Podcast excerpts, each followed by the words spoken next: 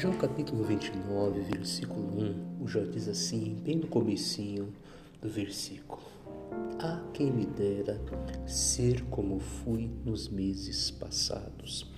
A gente pode prestar atenção aqui que o Jó fez um balanço de como estava a vida dele com Deus.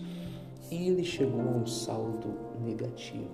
O Jó, olhando para os meses passados, ele viu que ele estava mais distante. Ele viu que ele não havia progredido, pelo contrário, havia regredido um pouco. Se você seguir os outros versículos, ele fala que sentia falta da luz de Deus, da proteção de Deus. Ele disse que sentia falta é, dos segredos que Deus transmitia para ele.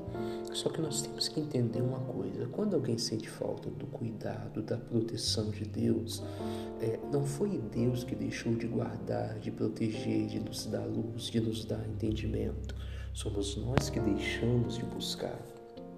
Somos nós que nos afastamos. Deus está sempre no mesmo lugar. E à medida que nos aproximamos, Ele também nos aproxima. Ele até diz na palavra: Buscar-me-eis e me achareis. Quer dizer, Ele está sempre à disposição. Então nós precisamos fazer o quê? Fazer como Jó. Parar hoje e fazer um balanço. Como que está a minha vida com Deus?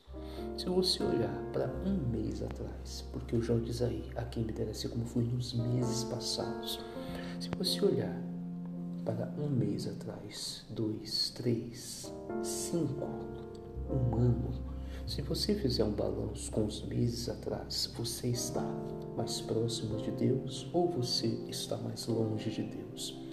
Precisamos fazer esse balanço. A Bíblia chega a dizer que a gente tem que ver, analisar onde nós caímos e voltar. Então, até não importa o quão longe você foi, o importante é você voltar, parar agora, fazer esse balanço e se foi longe, voltar. Se você olhar na sua Bíblia, em Lucas 15, do 11 em diante, fala da história do filho pródigo que a Bíblia diz que ele pegou o que tinha e foi para uma terra longínqua, quer dizer, ele foi para muito longe da casa do Pai, da presença do Pai. E ele passou por alguns dissabores, se sujou muito e voltou, o Pai o recebeu. Então, o que, que eu quero transmitir para você hoje, como uma lição para mim e para você? Vamos fazer um balanço de como está a nossa vida com Deus e se esse balanço é positivo, glória a Deus. A Bíblia diz em Oséias 6,3: Conheçamos e prossigamos em conhecer. Então eu vou prosseguir em avançar. Se esse balanço é negativo, é hora de cair em si como filho pródigo e voltar. Faça hoje esse balanço. Faça hoje essa autoanálise. Se foi longe, volta, porque ainda é tempo. Tá bom? Fica com essa palavra. Um forte abraço e que Deus te abençoe.